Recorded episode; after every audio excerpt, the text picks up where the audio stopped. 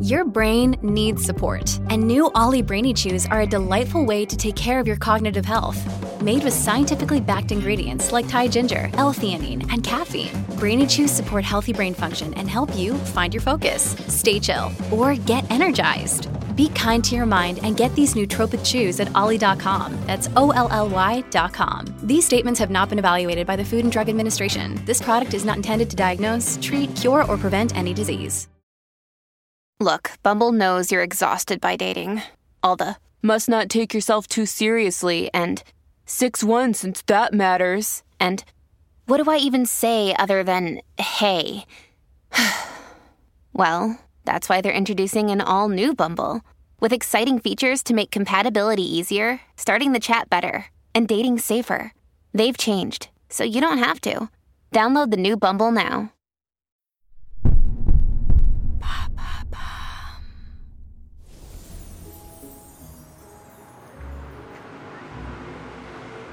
Paris, 19 décembre 1969, 20h10. Il fait nuit depuis quelque temps déjà, mais les guirlandes de Noël suspendues aux fenêtres donnent aux rues de la capitale un air de fête foraine. Pressés par le froid, les gens rentrent chez eux. Les commerces commencent à fermer. C'est l'heure de la fin de service pour les policiers du 11e arrondissement.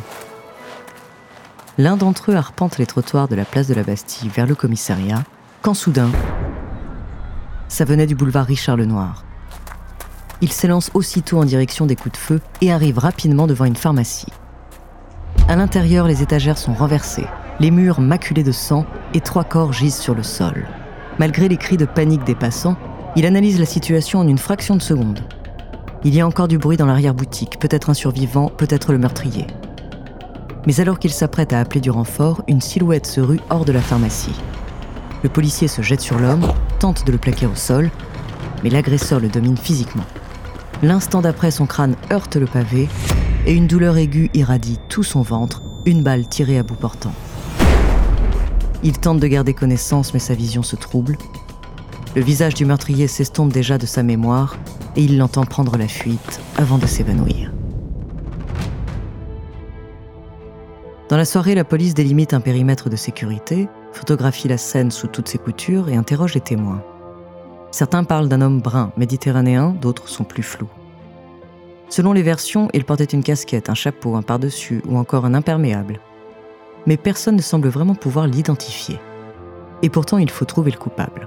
Car ce soir-là, le policier et un client ont été grièvement blessés et deux pharmaciennes sont mortes. Mais la police a une piste. 15 jours avant, un braquage du même genre a eu lieu dans le 13e arrondissement. Même horaire, même signalement, même mode opératoire. Et cette piste va mener à une arrestation. Seulement le suspect n'est pas n'importe qui, et à l'approche de sa condamnation, l'affaire va prendre une ampleur politique sans précédent en France.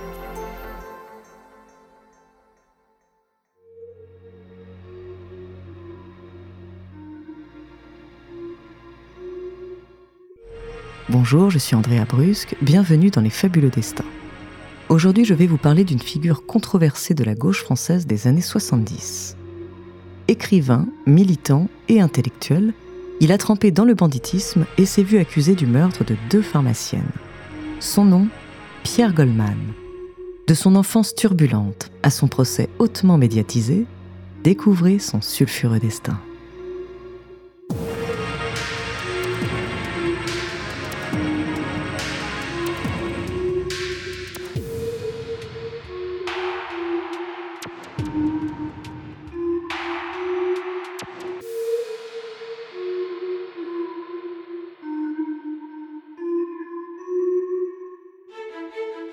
Pierre Goldman naît en 1944 à la fin de la guerre.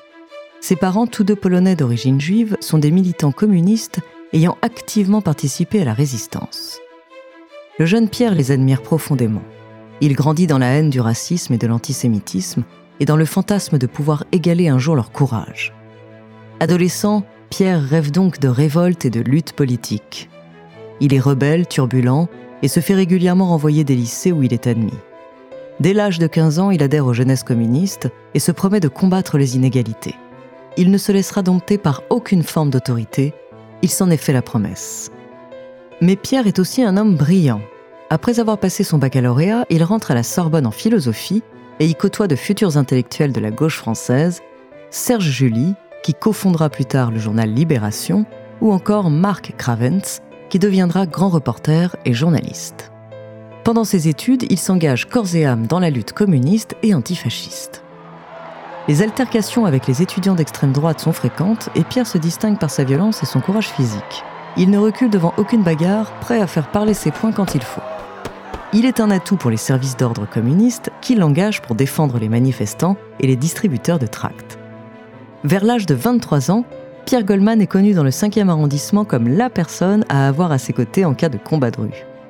Mais au fond de lui, il rêve de combats plus importants, plus héroïques, plus historiques.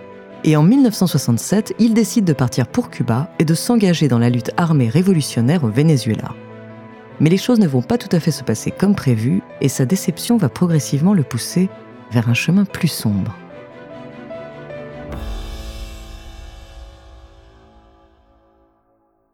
Avant de continuer cet épisode, nous voulions vous remercier pour votre écoute. Si vous voulez continuer de nous soutenir, abonnez-vous à la chaîne Bababam Plus sur Apple Podcast, cela vous permettra une écoute sans interruption. Ou bien écoutez ce message de notre partenaire sans qui ce podcast ne pourrait exister. On se retrouve tout de suite après.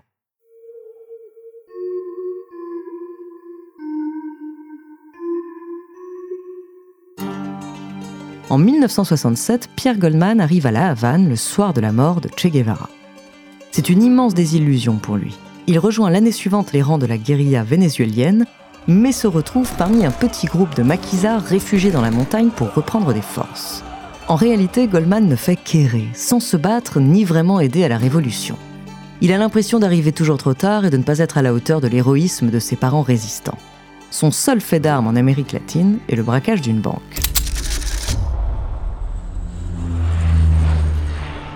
À son retour à Paris, Goldman est à la dérive. Ses amis ne le reconnaissent pas, il est imprudent, surexcité, violent. Il ne cesse de parler de lutte armée, de hold-up et semble hanté par le suicide. Il fait peur à tout le monde, d'autant qu'il commence à fréquenter les milieux du banditisme parisien. Il se procure des armes et entre décembre 1969 et janvier 1970, il commet trois braquages. Un magasin de haute couture, une caisse des allocations familiales et une pharmacie dans le 13e arrondissement. Seulement le 19 décembre 1969, un vol à main armée près de Bastille conduit à la mort de deux pharmaciennes et à l'hospitalisation d'un client et d'un policier. Or, l'incident ressemble beaucoup au braquage de Goldman. La police suit la piste et finit par remonter jusqu'à l'ancien étudiant communiste. Et en avril 70, Goldman est arrêté. Le jeune homme reconnaît facilement ses braquages, mais nie être l'auteur du double meurtre du boulevard Richard Lenoir. Dans l'attente de son procès, il est mis en prison. Derrière les barreaux, Goldman reçoit la visite de plusieurs personnalités qui le soutiennent, comme Simone Signoret ou encore Régis Debray. Et surtout, il travaille sur une autobiographie intitulée Souvenirs obscurs d'un juif polonais né en France. Dès sa sortie, le roman est un énorme succès critique et populaire. Remarquablement bien écrit, c'est une protestation d'innocence qui lui attire la sympathie d'une grande partie de l'opinion publique et de la gauche française. Et lorsque Goldman comparaît enfin devant la cour d'assises de Paris en décembre 1974, le procès, avant même d'avoir commencé, est déjà un événement politique très important. Au tribunal, l'ambiance est houleuse. La défense souligne le manque de preuves, l'absence de témoins clés et remet en question les méthodes de la police. Goldman, quant à lui, a une attitude provocatrice. Il se lève, parle à la place de son avocat, interpelle directement le président de la Cour, crie à l'antisémitisme il politise volontairement son procès et se pose en martyr. Mais après une semaine de délibération, il est reconnu coupable et condamné à perpétuité. Seulement, grâce à son autobiographie et à ses années de militantisme, Goldman s'est fait des amis parmi les journalistes, les artistes et les intellectuels de gauche. L'annonce du verdict provoque un véritable raz-de-marée médiatique. Les journaux Le Monde et La Croix désignent publiquement les jurés comme les véritables assassins. Une pétition est lancée pour le soutenir. Des personnalités comme Jean-Paul Sartre, Simone de Beauvoir ou encore Frédéric Mitterrand prennent sa défense. Maxime Le Forestier lui compose même une chanson. Pour eux, Goldman est un nouveau Dreyfus, un innocent qui croupit en prison et qu'il faut libérer au nom de la justice. Et un an plus tard, la mobilisation de la gauche finit par porter ses fruits. La Cour de cassation annule la condamnation pour un motif jugé parfaitement anodin jusque-là, l'absence de date sur le procès verbal des débats. En costume cravate impeccable, coiffé, rasé de près, Pierre Goldman se présente alors de nouveau au tribunal pour être rejugé. Son visage est marqué par les années de prison, mais une lueur d'intelligence et de provocation brille dans son regard. Désormais conscient de sa notoriété et de ce qu'il représente pour la gauche française, il laisse ses avocats faire leur travail, ponctuant de temps en temps les déclarations de phrases politiques choc. Face au manque de preuves, le tribunal finit par conclure à son innocence. Par le jeu des réductions de peine, Pierre Goldman sort de prison en 1976 et refait vite parler de lui en publiant un deuxième ouvrage, L'ordinaire mésaventure d'Archibald Rapoport. Sauf que cette fois, le roman fait grincer des dents. On y découvre un personnage ressemblant étrangement à son auteur qui commet une série d'assassinats. Chez les intellectuels de gauche, c'est le malaise. D'autant que Goldman continue de fréquenter des malfaiteurs et des criminels rencontrés en prison. Il est toujours aussi révérencieux, imprévisible et violent, et partout on commence à douter. Pierre Goldman était-il vraiment innocent? Personne ne sait. Et on n'aura probablement jamais le fin mot de l'histoire, car en septembre 1979, Pierre Goldman est tué de 7 balles tirées à bout portant. Il meurt sur le coup à l'âge de 35 ans, sans que la police n'ait pu à ce jour élucider l'affaire.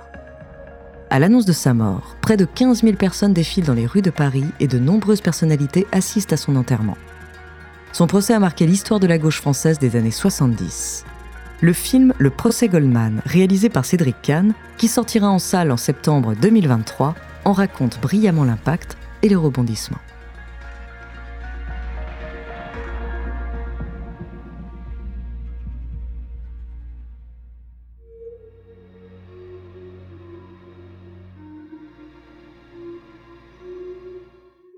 Merci d'avoir écouté cet épisode des Fabuleux Destins écrit par Ellie Oliven, réalisé par Antoine Berry-Roger. Dans le prochain épisode, je vous parlerai de l'un des plus grands joueurs de basketball de l'histoire. En attendant, si cet épisode vous a plu, n'hésitez pas à laisser des commentaires et des étoiles sur vos applis de podcast préférés.